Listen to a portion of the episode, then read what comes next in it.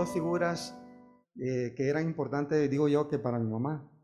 Que una era su papá, que se llamaba Oscar, y el otro era mi papá, se llama, mi papá se llamaba, se llamaba Rodolfo.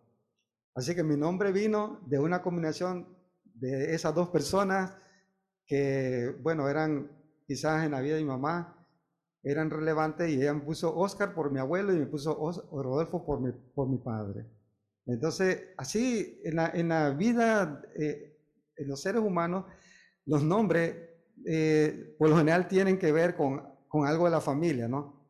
Pero en la Biblia no era así.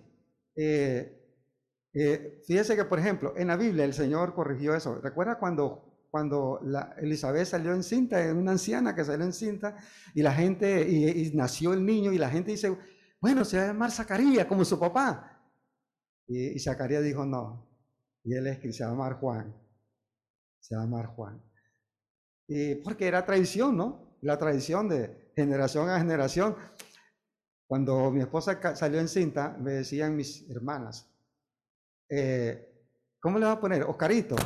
Yo le digo, no, hay demasiado Oscar en la familia ya, porque Oscar mi abuelo, Oscar, Oscar mi tío, Oscar mi sobrino, Oscar mi primo, yo Oscar, yo no, no, no, demasiado Oscar ya. Y además yo le dije, no, a lo mejor mis hijos estarán contentos. Pero bueno, yo dije, no, no, no, no. Yo voy a, yo digo, yo tengo, yo tengo un sueño. Yo tengo un sueño y ese sueño lo voy a reflejar en los nombres de mis hijos. Y, entonces, Gabriel.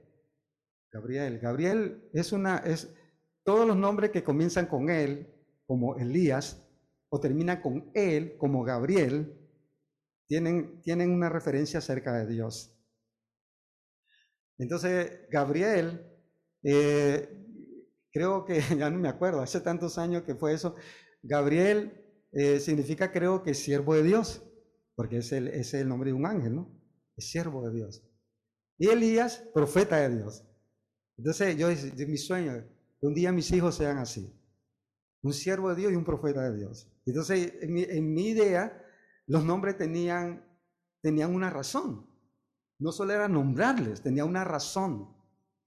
Y, y, era un sueño en mí, era un deseo en mi corazón de que ponerle nombres que, un día e, ellos dieran honra a ese nombre y, que Dios compensara mi deseo, el deseo de mi corazón al ponerle esos nombres a mis hijos y que un día ellos fueran lo que yo deseaba en mi corazón que fuesen. Así que de ahí vino la razón de los nombres mis hijos, como fe y grace, como la salvación, ¿no? La salvación es por gracia, por medio de la fe. Ahí, mis dos hijas son, se llaman Grace y Fe, por gracia y por fe. Entonces, bueno, sí, aquí está la salvación. La salvación, el predicador, el profeta y la salvación. Fe y grace. Fe y gracia, ¿no? Ahí la salvación es por fe, por la gracia de Dios. Entonces, eh, en, mi, en mi pensamiento, los nombres, eh, los nombres, eh, quería tener ese, ese sentir de Dios cuando Él puso nombre a las personas. Realmente Dios le puso nombre a muchas personas y le cambió el nombre que le hayan puesto. Por ejemplo, le cambió el nombre a Simón y le puso Pedro. Y, por ejemplo, Dios le puso nombre a Adán. Y, así vemos en la escritura que Dios hizo cambio de ciertos nombres, como a, a Sara, eh, a Sarai, Sara, Sara Abraham, Abraham. Y así Dios le puso, porque, y si usted nota, los nombres tienen un significado que tenían que ver con los propósitos de Dios. Y en, en esa escritura así es.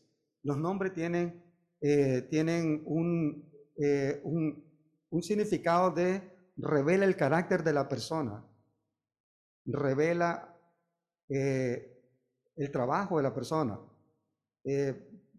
O sea, era lo que sus padres deseaban. Cuando le ponían nombre, ellos decían, yo deseo que mi hijo sea en un futuro, sea esto. Entonces, ellos le ponían nombre de, esperando que sus hijos llegaran a ser lo que sus nombres significaban. Qué horrible es ver a un borracho que se llame Jesús. Ay, eso es como, eh, como contradictorio, ¿verdad? O, un hombre de mala vida, un delincuente que se llame Jesús. Eso va, como en contra del mismo nombre. Y así sucede muchas veces. ¿Por qué? Porque la gente le, pone nombre a las personas eh, sin sentido, bueno, pienso yo. Pero en esa escritura no es así. Ahora, pensemos en los nombres que el Señor le da, le da a nuestro Salvador, ¿no? fue puesto por Dios, en verdad, cuando en, los dos testimonios que vemos en la escritura acerca de el anuncio, el anuncio de, de la concepción de Jesús y el anuncio del nacimiento de Jesús, que fue cuando el ángel visitó a María y cuando el ángel en sueño le habló a José. En los dos pasajes aparece el ángel dándole el nombre a ese niño. Y eso es lo que quiero que veamos.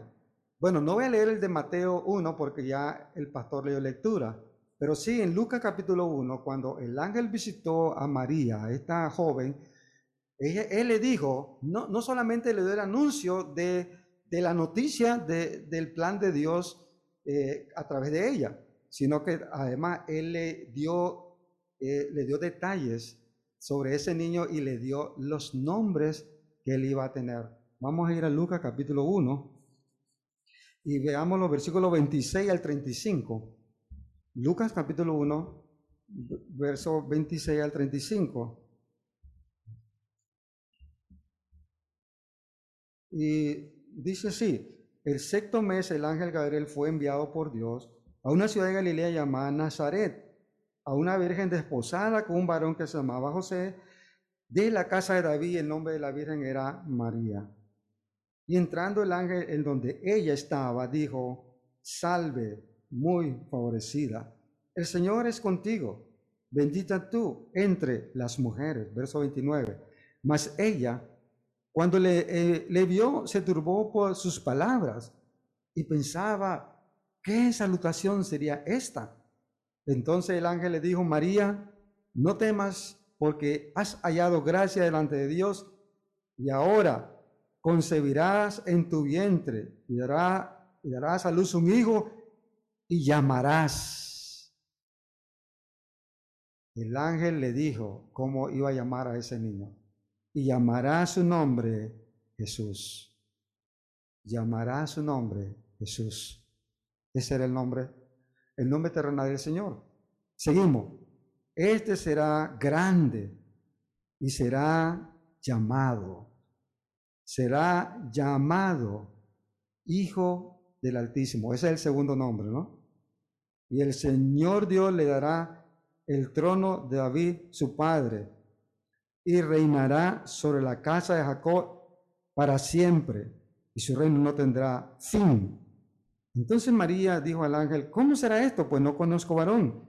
Respondió el ángel, respondiendo el ángel le dijo, el Espíritu Santo vendrá sobre ti y el poder del Altísimo te cubrirá con su sombra por, con su sombra, por lo cual también el santo ser que nacerá será llamado, será llamado Hijo de Dios. Aquí vemos varios nombres del Señor Jesús. Y el primer nombre que aparece es el Señor, se llama Jesús.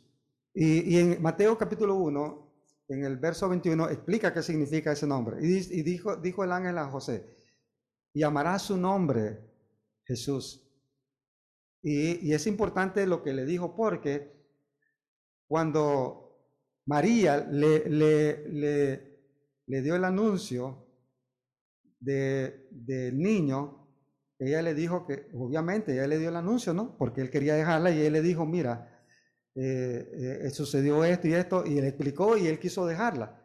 Pero veo que cuando eh, ella le da el anuncio a José, le dice, y el ángel me dijo que voy a llamarle Jesús. Por eso cuando el ángel se le aparece a José, él le dice, y le vas a llamar Jesús. Y esto era una señal de que la, versión de María era cierta, porque este, el nombre del niño era una evidencia del testimonio cierto de María acerca de, de su concepción, de su concepción sobrenatural. Pero la palabra Jesús, o el nombre de Jesús, dice Juan 1.21, le dijo el ángel llamará su nombre Jesús porque, ¿por qué? Porque Él salvará a su pueblo de su pecado. Eso significa Jesús. Jesús significa Dios salva. Así que de una vez sabemos que lo que el Señor iba a venir, que ese niño iba a nacer para salvar al mundo de sus pecados. Entonces su nombre revelaba su misión, revelaba su carácter. Él era Dios que venía al mundo a salvarlo de su pecado. Jesús, Dios salva. Ese fue su nombre. Así que revela quién era Él. ¿Quién era Jesús? Era Dios. Bueno, más adelante también vuelve a reiterarlo, porque Él, era el Salvador de la humanidad para rescatarlo de la profundidad de sus pecados y sus consecuencias. ¿Cuál es la consecuencia del pecado? Bueno, la consecuencia es separación de Dios. Así anda el mundo. El mundo, aún en esta fecha donde recordamos el nacimiento del Señor, en el mundo no está Él. En el mundo está la fiesta, está el licor, está los amigos, la familia, los regalos, la casa, los adornos, pero no está Jesús. Entonces, el mundo no, no, no piensa la razón de este tiempo, pero el Señor dijo que Él vino al mundo a salvarlo de sus pecados, de ese pecado que el mundo no quiere saber nada de Dios. Ese es un pecado. Y la Biblia menciona que ese es un pecado. Dice aborrecedores de lo bueno. Y que, y que el mundo no quiere nada saber de Dios. ¿Por qué? Porque el pecado le separa a la gente de Dios le separa, su corazón de Dios porque no tiene amor por Dios. Le separa su mente de Dios porque en sus pensamientos no está Dios. El pecado nos separa a Dios. Y esa separación, si la persona muere en ese estado, él muere separado eternamente de Dios y va a terminar en el infierno. Por eso Jesús tenía que venir. ¿Dios quiere que la gente se vaya al infierno? ¿Dios quiere que la gente viva sin Él? Como dice el profeta Isaías, cada cual se apartó por su camino. Cada cual se apartó. Porque el hombre no busca a Dios, dice Romano 3, no hay quien busque a Dios. No hay quien haga lo bueno, no hay ni siquiera uno. Y porque el pecado separado al mundo de Dios terminará perdido eternamente allí en ese lugar, lejos de Dios, lejos de todo bien, lejos de toda bendición, lejos de toda gloria. Terminará en ese horrible lugar de sufrimiento eterno que es el infierno. Pero Jesús vino a eso. Jesús vino a librarnos del pecado y la consecuencia eterna. Pero también le llamó Hijo del Altísimo. Dice en el verso 32, este será grande y será llamado Hijo del Altísimo. Esto revela, bueno, más adelante también el verso 35 le llama Hijo de Dios. al final del verso 35 dice, será llamado Hijo de Dios.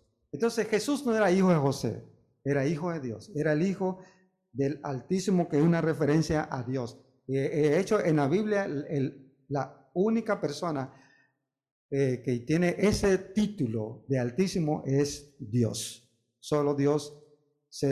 y muchas veces se usa para nombrar a Dios, se le usa el término Altísimo. El que está por sobre todo, ¿verdad? El que está más alto que todos los demás. El Altísimo. El que, eso, eh, eh, eso es un perlativo. Como quien dice, más allá de eso no hay es el Altísimo. Dios estaba por encima de todo y eso revela que ese que iban a ser, además de que, de que iban a ser como, como un niño normal, como todos los, como todos los demás niños, era, era Dios, porque era el Hijo de Dios. Así que ese nombre revela su doble naturaleza, su naturaleza humana, naciendo de la raza humana, pero su naturaleza divina, siendo el Hijo de Dios. 100% Dios. Jesús era 100% hombre, era 100% Dios. También le, llama eh, hijo, hijo de David. En el verso 32 dice, este será grande y será llamado Hijo Altísimo. Y el Señor Dios le, y el Señor Dios le dará el trono de David, su padre, ese hijo de David. Aunque no, no lo dice así, pero ahí está. Él es el hijo de David. en ese sentido, Él es el príncipe, porque todos los hijos de David eran príncipes. Y uno de esos príncipes, de todos los hijos que David tenía, uno llegaría a ser el rey. Pues Jesús es el príncipe elegido para ser el rey de, todos los descendientes del rey David. Él es, él es un príncipe por linaje real, por la vez. Él es el rey escogido para ser el rey de reyes, el rey del universo. Hay un salmo que cantamos, hay un canto basado en ese salmo que dice, te exaltaré, mi Dios, mi rey, y bendeciré tu nombre eternamente y para siempre. Ahí se dice que Dios es el rey, Él es el rey. Que las puertas eternas se abran para que le deje entrada al rey altísimo, al rey sublime. Y ese que está ahí, ese hijo de, de esa virgen llamada María, llegaría a ser ese rey, el rey que un día va a venir para dominar a, todos los impíos que gobiernan este mundo y para establecer su rey, su reinado de paz, de justicia, su reinado de bondad y de prosperidad y de bendición y de bien, un reinado como el mundo lo desea, como los hombres prometen en sus campañas. Solo Cristo lo podrá lograr. Cuando Él venga, Él va a transformar este mundo para que sea un mundo, un lugar digno donde la gente pueda venir, donde no hayan pobres ni ricos. Eso será cuando el Rey del Rey venga, donde todas las enfermedades serán curadas. Eso será cuando el Rey venga. ¿Usted vio cuando Jesús vino? Pues Él dijo que su reino había venido dijo que el reino de Dios se ha acercado. ¿Quién era ese rey? Pues era él. Jesús era el rey. Y él vino para establecer su reino. ¿Y de qué hablaba su reino? Él dio de comer a las multitudes. Pues su reino será un reino donde todo el mundo podrá, no va a haber hambre, no va a haber pobre, porque estará el rey gobernando. El rey que anduvo en este mundo por 33 años sanaba a todas las personas que venían a él. Y eso va a ser el día cuando el Señor Rey de, Rey de Reyes venga y todas las personas podrán experimentar lo, que es ser, vivir sin enfermedad. Eso será cuando venga el Rey de Reyes. Eso va a ser un día. Eso va a llegar pronto. Porque cuando el Rey de Reyes venga, el mundo va a ser lo que desea el hombre que sea. Un, mundo donde no haya pobres, un, mundo donde no haya hambre, un mundo donde no haya maltrato, donde no haya violencia, pues recuerda que el reinado de Cristo es un reino de justicia. Es un reino con vara de hierro, donde Él va a gobernar con rectitud, donde la maldad será castigada y nadie pasará por alto la ley, donde todos van a poder disfrutar de seguridad, de bienestar, donde la gente no va a caminar con miedo de quien viene atrás de Él si le vienen persiguiendo. Ese será el día cuando ese rey, ese hijo de David, venga y será pronto, muy pronto. En el, en el profeta Isaías capítulo 9, verso 6, le llama el príncipe de paz. Porque así será. ¿Usted se imagina un mundo donde no haya guerra? Donde un mundo donde todo el mundo solo, solo tenga oportunidad para trabajar, no para armarse. Un mundo donde no habrá ejército porque no habrá, no habrá a quien perseguir. ¿Ah? porque todos los delincuentes serán castigados inmediatamente. Él dice, dice el profeta Isaías, llamará su nombre admirable, consejero, Dios fuerte, Padre eterno, príncipe de paz, el, el gobernante que trae la paz, y no solo la paz al mundo, sino la paz del corazón, la paz interior, la paz personal. Hay gente que en este mes habla de paz, y la paz, y le desea la paz a la gente, que, que la paz de la Navidad, y no la conocen. Es que eso no se puede conocer la paz sin Cristo. No se puede experimentar la paz interior sin Cristo, porque la paz no la da, no, no la da las cosas que, que en el comercio venden. No la podemos comprar con dinero. Solo hasta que el príncipe va bien al corazón podemos experimentar lo que es estar tranquilo en medio de la aflicción estar bien en medio de tus problemas, poder estar confiado en medio de tus enfermedades, dificultades. Eso es la paz del Señor. Y no es hasta que el príncipe de paz gobierna el corazón que uno no puede experimentar eso. No, no es suficiente dar un mensaje de paz. Hay que tener al príncipe de paz en el corazón. Él es el príncipe de paz. Un reino, como dice aquí eh, el, el ángel le dijo, que su reino no iba a tener fin. Qué precioso será ese momento cuando se cumpla lo que el Señor le promete, eh, eh, eh, promete a través de, de Jesús, quien va a gobernar de esa manera. Él establecerá su reino para cumplir la promesa que le hizo a David en el pacto de David. Usted puede leer eso más adelante en la segunda, en el segundo libro a Samuel, capítulo 7. Dios hace un, un pacto con David y le promete que va a venir un, hijo de él que va a gobernar para siempre.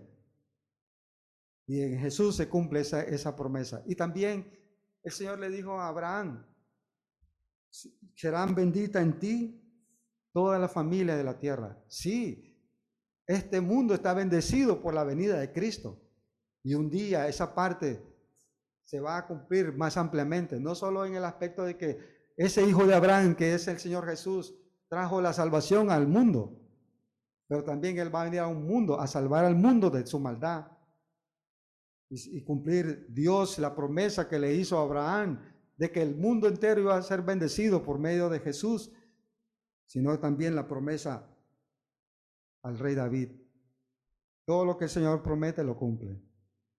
Si Él no ha hecho promesa que nos va a, recompensar por nuestro servicio, por nuestra felicidad, lo va a hacer. Cuando Él venga, Él nos va a recompensar.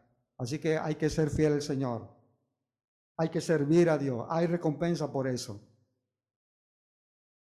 También en, Mateo capítulo 1 hay un nombre que le llama Emanuel. Y ahí también nos dice qué significa Emanuel, ¿verdad? Significa Dios con nosotros. Recuerda, Emanuel.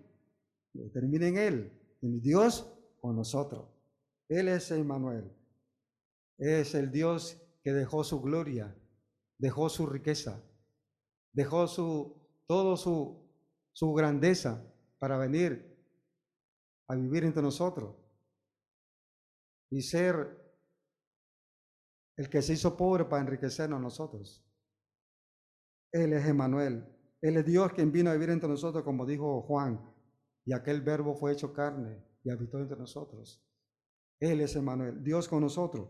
Y es el Dios que vive ahora en cada persona que cree en Él. No solo el Dios que vino al mundo para traer salvación, es el Dios que ahora vive personalmente en cada corazón que le recibe como Salvador. Él vive en mi corazón. Y por eso estoy contento, y por eso le canto a Dios, y por eso le soy fiel. Recuerdo las palabras del testimonio de hermana judía ayer. ella dijo, y, hay que ir a la iglesia todos los domingos, ojalá fueran todos los días no solo domingo. Pero cuando uno tiene el gozo de Dios, tiene al Señor en su corazón, él, disfruta esa presencia todos los días. Él quiere estar en la presencia de Dios todos los días. Él, quiere estar con sus hermanos todos los días. ¿Usted se imagina un domingo se venía a la iglesia? ¿Cuánta falta me hace estar aquí? No puedo creer cómo hay hermanos que puedan faltar un domingo a la iglesia. Después de seis, siete días. hermano, yo he tenido esa experiencia. Cuando uno no va a la iglesia un domingo, hermano, en la siguiente semana se hace eterna porque uno quiere ir a la casa de Dios. Porque ahí está Dios, ahí está Él. Él está aquí, Él lo ha prometido y Él es fiel. Él dice cuando están dos o tres congregados, su nombre está ahí. Él está aquí, Él está con nosotros. Y disfrutamos su presencia, nos gozamos en su presencia, nos fortalece estar en su presencia, nos da ánimo. Por eso, parte de la, debilidad espiritual de los cristianos es cuando dejan de asistir a la iglesia. Sí, Él es Dios con nosotros, Él está aquí, Él es el Salvador, porque Él salvará a su pueblo sus pecados. Él es el Salvador. Cuando, eh, cuando el ángel le, le, dijo a los pastores, le traigo una buena noticia, que os ha nacido hoy en la ciudad de David un Salvador, que es Cristo el Señor.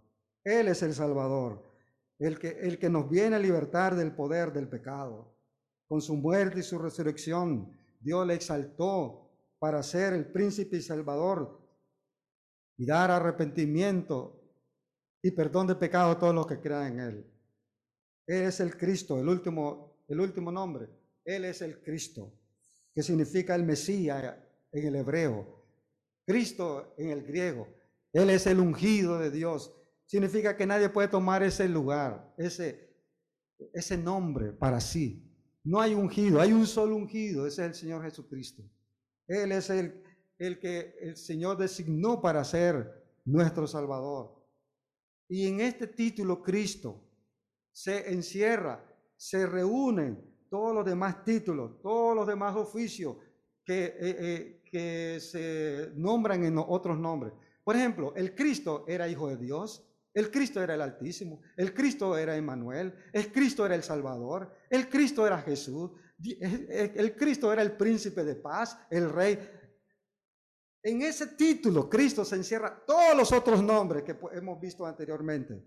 Él es el Cristo. Y aunque ese no es un nombre propio, es un título, pero llegó a ser el nombre del Señor Jesús. Aún después los apóstoles le llamaban Jesucristo es un, es un nombre compuesto con Jesús y Cristo, que llegó a ser, Él es, este es Jesús el Cristo. Él, él es nuestro Señor, nuestro Salvador. Amamos su nombre. Y cuando cantamos el nombre de Jesús, es el nombre más precioso que podemos cantar. Esa es la mejor persona en la que nos podemos inspirar en el nombre del Señor. Pienso en un momento que si el Señor Jesús no, hubiese nacido, hubiese sido un niño más, como cualquier otro niño. Si, si Jesús no hubiese venido al salvar, hubiese sido un nacimiento más.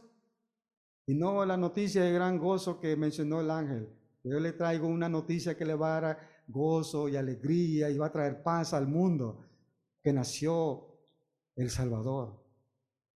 Si Jesús hubiese venido solamente para ser uno más de la raza humana, ¿qué hubiese sido nuestra salvación? No hubiese salvación. Recuerda que Dios se hizo hombre en la persona de Jesús. Y eso es lo que celebramos en la Navidad. La Navidad es que Dios se hizo hombre. Esa es Navidad. Dios se hizo hombre para salvar a la humanidad. Dios se hizo hombre por amor a nosotros porque Él no quiere que ninguno se pierda, sino que todos perezcan al arrepentimiento. Dios vino a este mundo para morir en nuestro lugar, llevar la deuda de nuestro pecado y sufrir el castigo que nosotros merecíamos. Por eso Él vino. El Señor Jesús dijo que Él vino para, para servir, no para ser servido. Él vino a servirnos a nosotros, para llevarnos a Dios. Sin Jesús no podemos llegar a Dios. Y por eso celebramos la Navidad. ¿Y sabe? Que yo creo que todo eso que acabo de decirle ahorita es la razón por qué la gente siente tanta felicidad en la Navidad, porque vino el Salvador. Aunque ellos no lo, porque en el ambiente se siente, se siente ese, ese espíritu que, ha, que hubo un cambio, un día en la historia hubo un cambio, porque nació Jesús y su nacimiento trajo eso, trajo una aspiración de, de una relación con Dios trajo la sensación de salvación, de una esperanza de poder ser libre del pecado y poder, estar con Dios, aunque el mundo no entiende, pero, pero sí percibe ese espíritu, ese espíritu de salvación, ese espíritu de esperanza, ese espíritu de paz y gozo que trajo el nacimiento del Señor. Sí lo percibe, pero no lo entiende. Sí siente una paz, siente un gozo, pero no entiende por qué. Y es porque ese día, cuando Jesús nació, nació la esperanza, nació la salvación, nació una nueva era para la humanidad. La era de volver a Dios. De un mundo que se apartó de Dios y que Dios le invita a regresar a casa, a la casa del Padre, por medio de la fe en Jesús. Por eso Él vino. Nos vino a buscar para llevarnos a Dios. Ojalá que, que esto le haga pensar que usted necesita a Cristo en su vida y le reciba como su Salvador. Que Dios le bendiga.